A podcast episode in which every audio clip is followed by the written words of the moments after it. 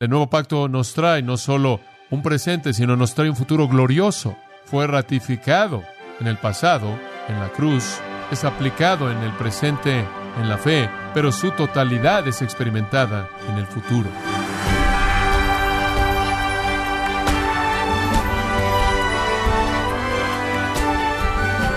Damos las gracias por sintonizar gracias a vosotros con el pastor John MacArthur. El apóstol Pablo se identificó como un ministro del nuevo pacto al predicar la salvación mediante la fe en Jesucristo. Pero ¿cuál es la esperanza que ofrece el Evangelio del nuevo pacto? El día de hoy, el pastor John MacArthur, en la voz del pastor Luis Contreras, nos enseñará las bendiciones del nuevo pacto en la serie titulada Un mejor camino en gracia a vosotros. Abra su Biblia en 2 de Corintios capítulo 3. Regresamos a este texto de los versículos 6 al 18 acerca de la gloria del nuevo pacto. Y confieso que estoy teniendo muchas dificultades en avanzar en este texto. Sabía que así sería, pero está excediendo inclusive mis propias expectativas. Hay tanto aquí y hay tantos asuntos que emanan de este texto que quiero hablar de ellas y por eso estamos tomando tanto tiempo a lo largo de este texto. Conforme vemos este texto, simplemente le recuerdo que el apóstol Pablo aquí está defendiéndose a sí mismo en contra de algunas acusaciones de que él es un falso maestro. Él está diciendo de que él es un maestro verdadero por varias razones. Y una de ellas es que él predica el nuevo pacto, como él lo señala en el versículo 6. Él es un ministro, un siervo del nuevo pacto. Conforme se defiende a sí mismo al identificarse a sí mismo con el nuevo pacto, él entonces entra a una explicación que compara el nuevo pacto con el antiguo pacto, porque los falsos maestros, los falsos maestros verdaderos que entraron a Corinto, eran el grupo de la circuncisión que estaba enseñando el antiguo pacto. Pablo entonces quiere que los corintios entiendan que un verdadero siervo de Dios, un verdadero ministro, un verdadero predicador, un verdadero profeta, un verdadero apóstol, predicará el nuevo pacto, la verdad del nuevo pacto, no la del antiguo pacto, y esa es la esencia de lo que lo lleva a esta explicación. Una vez que se ha identificado a sí mismo como un predicador del nuevo pacto, él entonces procede a explicar la superioridad del nuevo pacto sobre el antiguo pacto. Ahora permítame darle un poco de trasfondo simplemente para traerlo a este texto. El engaño más eficaz de Satanás es la religión. Esa es la razón por la que él se disfrazó a sí mismo como un ángel de luz, y esa es la razón por la que sus ministros también se disfrazan como ángeles de luz, mientras que de hecho todos son demonios de las tinieblas y condenación, se enmascaran mediante la religión. El impacto más poderoso y sutil de Satanás es al diseñar la religión, es mediante el diseño de religión que no salva, sino que condena a la gente, dándole la ilusión que todo está bien entre ellos y Dios y el mundo obviamente está inundado en ese engaño satánico. El mundo está inundado en la religión que no salva, religión que los condena al infierno eterno. Es la religión satánica de ceremonia o ritual o de obras de justicia personal, es la religión de lo que uno hace, la religión del esfuerzo humano, la religión de los sacramentos, y envía a la gente a una eternidad sin Dios, engañada acerca de su condición real. Como le he dicho, Muchas veces a lo largo de los años solo hay dos religiones en el mundo, solo dos. Está el cristianismo verdadero, salvación por gracia mediante la fe en Cristo únicamente, y está otra religión, y esa es la religión del mérito humano, el mérito, el logro humano, el esfuerzo humano, la ceremonia humana. Y todas las religiones en el mundo fuera del cristianismo verdadero realmente son otra forma de ese mismo engaño único, condenador falso, que una persona puede estar bien con Dios mediante algún esfuerzo externo, mediante alguna actividad moral, mediante alguna ceremonia. Ese es un engaño condenador que inunda a la mayoría del mundo. Mantener el Evangelio puro, separado de todas esas formas de religión, inclusive aquellos que dicen estar entregados al Dios de la Biblia, es una de las tareas más grandes del predicador, es una tarea que no podemos abandonar. Pablo enfrentó esa tarea misma en Corinto. Usted recordará que él había llegado ahí y había predicado el Evangelio y él había estado ahí casi dos años y él fundó una iglesia.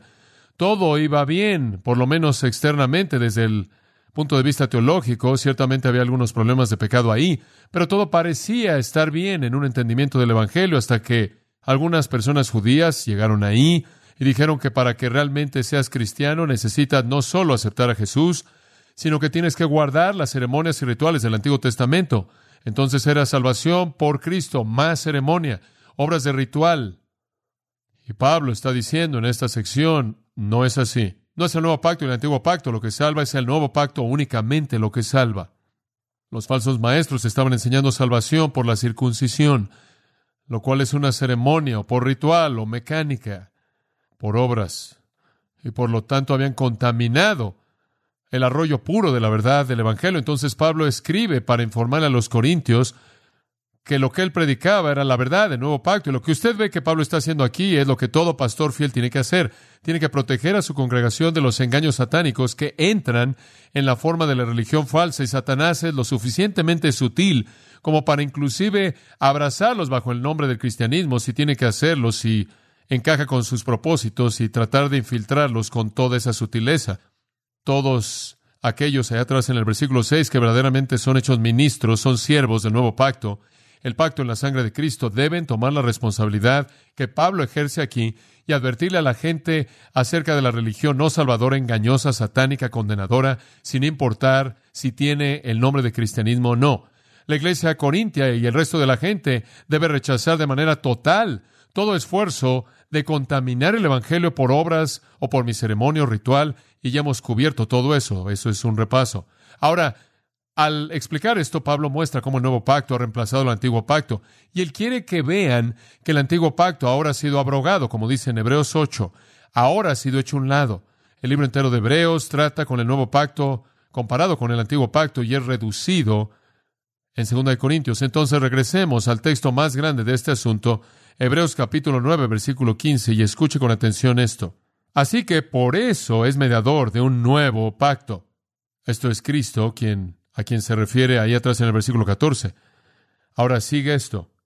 Para que interviniendo muerte para la remisión de las transgresiones que había bajo el primer pacto, ¿vio eso? En otras palabras, la muerte de Jesucristo proveyó redención para transgresiones cometidas por personas que vivieron bajo el primer pacto. Eso es lo que le está diciendo. Ahí de nuevo usted tiene la indicación clara de que la gente bajo el antiguo pacto, viviendo en el Antiguo Testamento antes de que Cristo jamás hubiera nacido o antes de que él hubiera muerto o resucitado, la gente viviendo en ese entonces, antes de acontecimientos del Evangelio, fueron salvos mediante aquello que Cristo haría.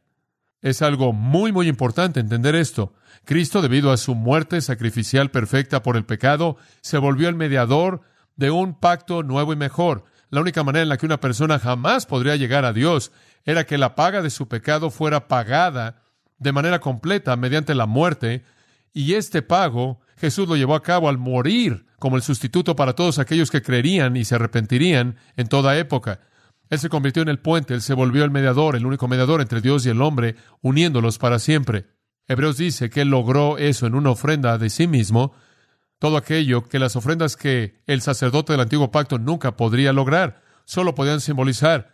Fue su muerte la que tomó el lugar para la redención de las transgresiones. El precio fue pagado en su totalidad. Los pecadores fueron reconciliados para siempre con Dios. Pero observe esto. ¿Qué pecados? ¿Los pecados de quiénes? Las transgresiones que fueron cometidas bajo el primer pacto. No sé cómo la gente puede estar confundida en esto. No sé cómo puede la gente pensar que la gente en el Antiguo Testamento eran salvos porque guardaban la ley o porque eran salvos debido a que tenían en sus corazones una esperanza mesiánica. Podrían haber tratado de obedecer la ley y eso es algo noble que ellos hicieran.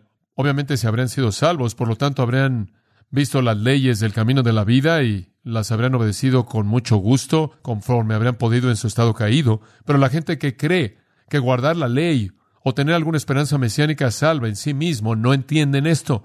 Lo único que salvaba a esas personas era la provisión de Jesucristo en la cruz. Esa es la razón por la que él dice que fue por las transgresiones cometidas bajo el primer pacto. Véalo de esta manera. La muerte de Jesucristo fue retroactiva se remontó al pasado y cubrió el pasado. Observe Romanos capítulo 3, versículos 24 y 25. Claro que usted sabe que si estoy repitiendo este punto del Evangelio un poco, lo he repetido durante años y he escrito varios libros acerca de esto, porque yo creo que la iglesia está confundida en este punto. Nada puede ser más importante que entender el Evangelio, ¿no es cierto?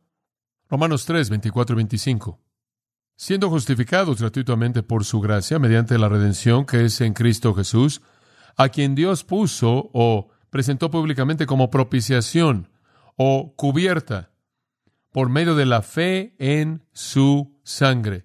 Muy bien, la justificación es un regalo por gracia, mediante la redención provista en Cristo, Dios colocó en despliegue a Cristo como una cubierta por los pecados mediante la fe en su sangre. Ahora escuche esta siguiente línea. Para manifestar su justicia a causa de haber pasado por alto en su paciencia los pecados pasados. Ese es un punto crucial. Dios pasó por alto los pecados de aquellos que creyeron en Él antes de la venida de Cristo. Pero Cristo tuvo que venir para que Dios pasara por alto esos pecados en un acto justo. ¿Entiende eso? Dios habría sido injusto si Él tan solo hubiera ignorado sus pecados, si Él tan solo hubiera pasado por alto sus pecados de manera caprichosa. Alguien podría haber dicho, ¿qué tipo de Dios santo eres tú? ¿Acaso simplemente pasas por alto los pecados? ¿Dónde está el sacrificio para sus pecados? ¿Dónde está la satisfacción de la justicia? ¿Dónde está la satisfacción de la rectitud? ¿Dónde está el requisito de la ley? ¿Cómo puede nada más perdonar a esos pecadores? ¿Cómo puede ser nada más misericordioso y mostrar gracia a esos pecadores? Y hasta que Cristo vino, escuche esto, hasta que Cristo vino para hacer el sacrificio perfecto expiatorio, Dios pudo haberse visto como alguien que fue injusto o haber rebajado su estándar.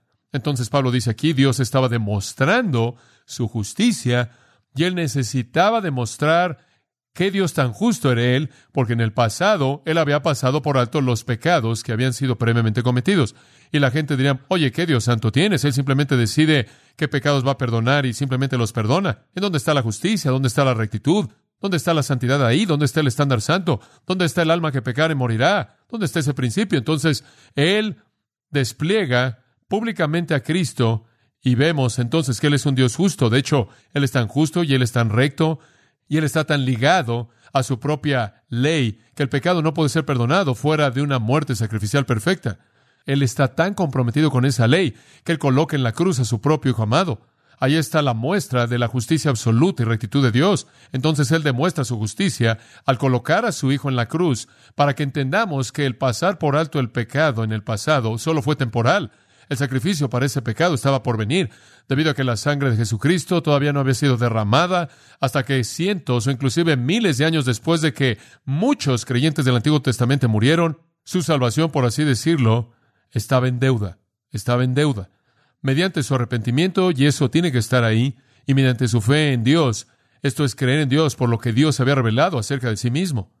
Obviamente la revelación progresiva significa que en cualquier punto en la historia del Antiguo Testamento Dios había revelado más y más y más y más. ¿Qué era lo que una persona tenía que creer para ser salva? Tenía que creer lo que Dios había revelado en ese punto. Y tenían que creer que Dios era misericordioso y lleno de gracia y perdonaría su pecado. Y tenían que creer que no había nada en sí mismos por lo cual el pecado podía ser perdonado. Y tenían que saber en su corazón y en su mente que Dios de alguna manera iba a proveer una expiación por su pecado. Entonces, ¿qué necesitaba una persona del Antiguo Testamento creer para ser salva? Abraham creyó a Dios y le fue contado por justicia, arrepentirse del pecado y arrojarse uno mismo en la misericordia y gracia de Dios, quien únicamente podía perdonar ese pecado y saber en su corazón que Dios proveería un sacrificio apropiado. En base a eso, la base de la fe arrepentida, Dios les concedió una salvación que estaba por ser pagada, por así decirlo. Debido a la muerte de Cristo que estaba por venir, Dios fue paciente hasta que el sacrificio fue hecho y él pasó por alto los pecados de personas que verdaderamente estaban arrepentidas y creían hasta que llegó el tiempo en el que Cristo vendría y se encargaría del pecado de ellos. Debido a que las ceremonias y sacrificios del Antiguo Testamento, ahora escucha esto, únicamente simbolizaban el único sacrificio de Cristo el único que salva, podemos concluir entonces que la salvación siempre ha sido por la gracia, siempre ha sido por la fe y siempre ha sido mediante lo que Cristo hizo en el nuevo pacto. Entonces Pablo, por lo tanto, está diciendo, ¿por qué quieren ustedes creer que necesitan guardar el antiguo pacto como parte de su salvación? Pablo usa la ocasión entonces para defenderse a sí mismo en contra de los falsos maestros y para mostrar que el nuevo pacto es mejor que el antiguo. Ahora veamos de nuevo el texto. El hecho de que el nuevo pacto es mejor es evidenciado en varias maneras. En primer lugar, da vida, cubrimos eso en el versículo 6. En segundo lugar, produce justicia, cubrimos eso en los versículos 7, 8 y 9. En tercer lugar, es permanente, cubrimos eso también en los versículos 10 y 11. La superioridad del nuevo pacto y por lo tanto de los predicadores del nuevo pacto es indicado por la verdad de que el nuevo pacto da vida, provee justicia y es permanente. Ahora retomemos el texto con el punto número 4. El nuevo pacto trae esperanza, versículo 12. Así que, teniendo tal esperanza. Usamos de mucha franqueza. El nuevo pacto trae esperanza. ¿Sabe una cosa? Si hubo una cosa que era verdad acerca del antiguo pacto, fue que ningún sacrificio jamás fue definitivo. ¿No es verdad? Usted siempre tenía que tener otro.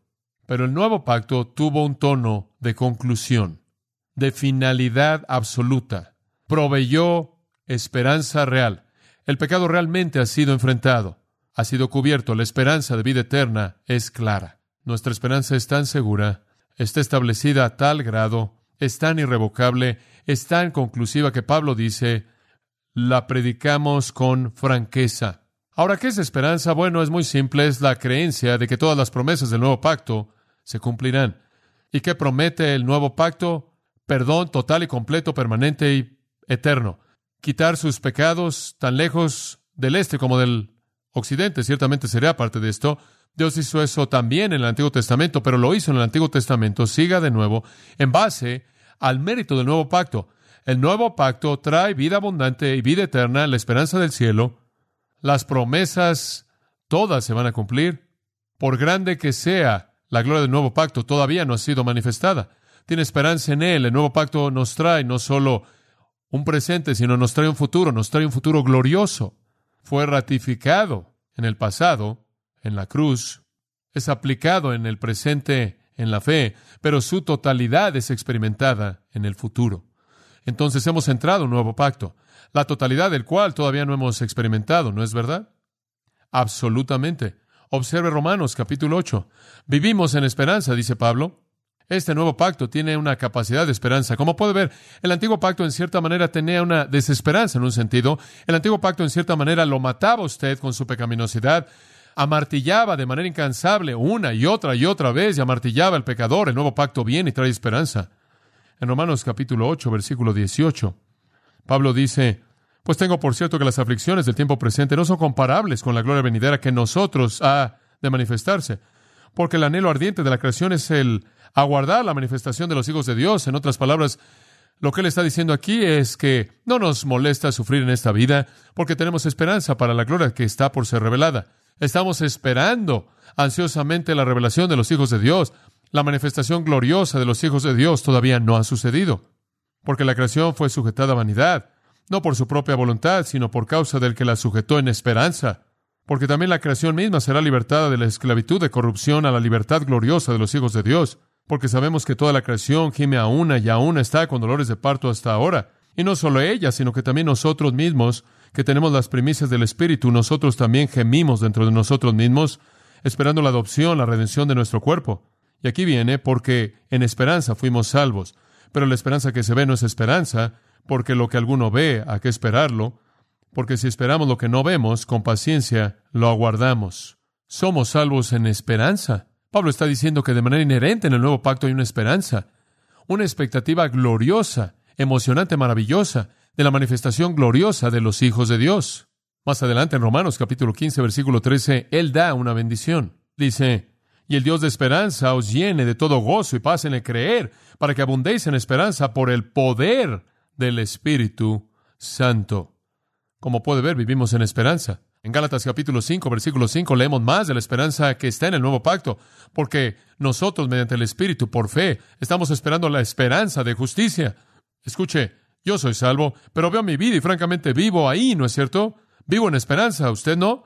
Entiendo a Pablo en Romanos 7 quien dice, porque lo que hago no lo entiendo, pues no hago lo que quiero, sino lo que aborrezco, eso hago. Miserable de mí, ¿quién me va a librar de este cuerpo de muerte, verdad? Sé lo que es ser totalmente redimido, ser una persona totalmente redimida, viviendo en una carne no redimida y teniendo esta batalla interminable y tengo esta gran esperanza de que algún día la guerra se va a acabar y seré total y completamente justo. Entonces, mediante el Espíritu, nosotros por fe estamos esperando la esperanza de justicia para que sea cumplida. En Efesios capítulo 1 oro porque los ojos de vuestro corazón, versículo 18, sean alumbrados para que sepáis cuál es la esperanza de su llamado, cuáles son las riquezas de la gloria de su herencia en los santos. Él dice, quiero que entiendan lo que deben esperar. Quiero que entiendan cuál es su recompensa eterna, la gloria del cielo, la justicia, ser hecho como Cristo. Quiero que vean eso, vean hacia adelante, vean eso.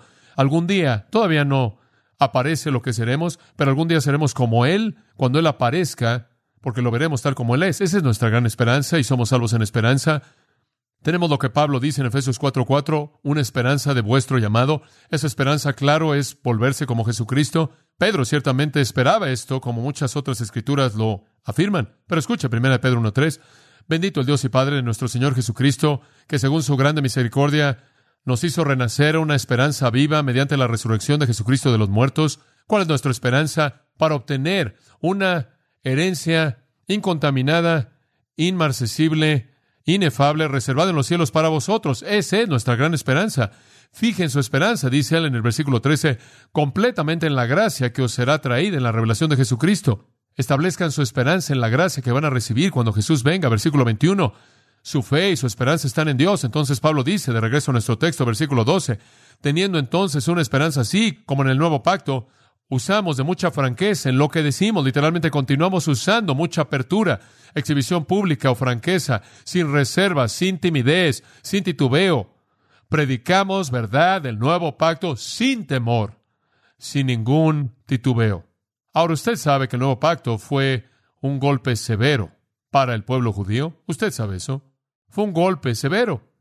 Pero él dice, debido a que el nuevo pacto está tan repleto de esperanza, lo predicamos sin temor, sin importar qué tipo de golpe sea, sin importar las consecuencias que podamos enfrentar, lo cual, claro, fueron dolorosas, por no decir más. Tome la palabra franqueza por un momento. Parresia en el griego significa valiente, significa alguien que habla con apertura. Él está diciendo, tengo tanta confianza de la promesa del nuevo pacto por fe en Jesucristo. Tengo tanta confianza que llena el corazón de esperanza que el antiguo pacto nunca da, que quita la desesperanza y el temor y la duda y coloca gozo y paz y esperanza en el corazón. Tengo tanta confianza y soy tan valiente y hablo con tanto de nuevo y sin titubeo y sin vacilación, sin importar qué tipo de reacción severa puedo enfrentar. No puedo contenerme, no puedo titubear. En contraste a la valentía de Pablo, su apertura, con la conducta de Moisés en el acontecimiento que está detrás de este pasaje. ¿Se acuerda del acontecimiento de Éxodo 34? Cuando Moisés estuvo en el monte recibiendo la ley y vio la gloria de Dios. Observe el versículo 13. Así que teniendo tal esperanza usamos de mucha franqueza y no como Moisés, que ponía un velo sobre su rostro. Eso es interesante. Él colocó un velo sobre su rostro. Moisés no tuvo esa franqueza, esa valentía. Hubo algo Hubo algo acerca de la ley que cegaba, que quemaba, que cauterizaba. Usted no podía verlo sin que lo destruyera usted y Moisés tuvo que cubrirlo. Pablo está, en cierta manera, presentando su propio enfoque a la luz del trasfondo de ese asunto en particular que él extrajo de Éxodo 34. Moisés se resistía, hablaba y después cubría su rostro inmediatamente para que la gloria refulgente de Dios que vino a él al darle la ley no quemara a la gente. Era como ver el sol, quemaría sus ojos. Era un pacto que quemaba. Era uno, aunque glorioso, devastador, que dañaba. Entonces Pablo dice, el nuevo pacto da esperanza, da esperanza. Es permanente, provee justicia, da vida. Número cinco. ¿Es claro? Es claro. Ahora, quiero llevarlo de regreso a la historia de Moisés. Regresemos a Éxodo 34 por un momento. Pablo usa esto, como dije, este relato como una ilustración, entonces tenemos que continuar haciendo intersecciones con ella. Pablo está mostrando la superioridad del nuevo pacto en comparación al antiguo pacto y usa una ilustración o analogía de la vida de Moisés cuando él subió al monte para recibir la ley de Dios y vio la gloria de Dios y después bajó para hablarle al pueblo de la gloria de Dios que estaba en su rostro. Ese es el trasfondo. Pablo extrae varias conclusiones a partir de eso, varias conclusiones espirituales a partir de esa ilustración maravillosa. Observe los versículos 33 en adelante. Cuando Moisés había terminado de hablar con ellos, él colocó un velo sobre su rostro. Ahora recuerde que él les habló con la gloria refulgente en su rostro y tenían que ver al lado. Podían ver el resplandor, pero no podían verlo directamente. Pero cuando él dejó de hablar para que pudiera tener algún tipo de vida normal, él se colocaba un velo sobre su rostro para cubrir la gloria, para que pudiera moverse entre el pueblo y que no tuvieran este resplandor que lo cegaba. Se colocaba un velo sobre su rostro. Pero cuando Moisés entraba delante del Señor para hablar con él, se quitaba el velo hasta que salía. Y cuando él salía y hablaba a los hijos de Israel lo que se le había mandado, los hijos de Israel veían el rostro de Moisés y veían que brillaba la piel del rostro de Moisés. Entonces Moisés colocaba el velo sobre su rostro hasta que entraba a hablar con él. Entonces simplemente fue la idea de que él usaba el velo después de que él había dado el mensaje y había salido de hablar con Dios, en donde él estaba descubierto. Él de una manera descubierta hablaba el mensaje para que pudieran ver la gloria de la ley de Dios como él la dio.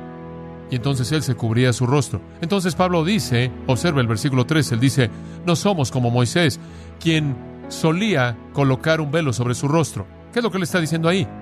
El encubrimiento fue algo inherente a la gloria que se desvanecía del antiguo pacto. Era demasiado penetrante, era demasiado devastador, era demasiado mortal. Estar expuesto de manera constante a ello era enseguecedor.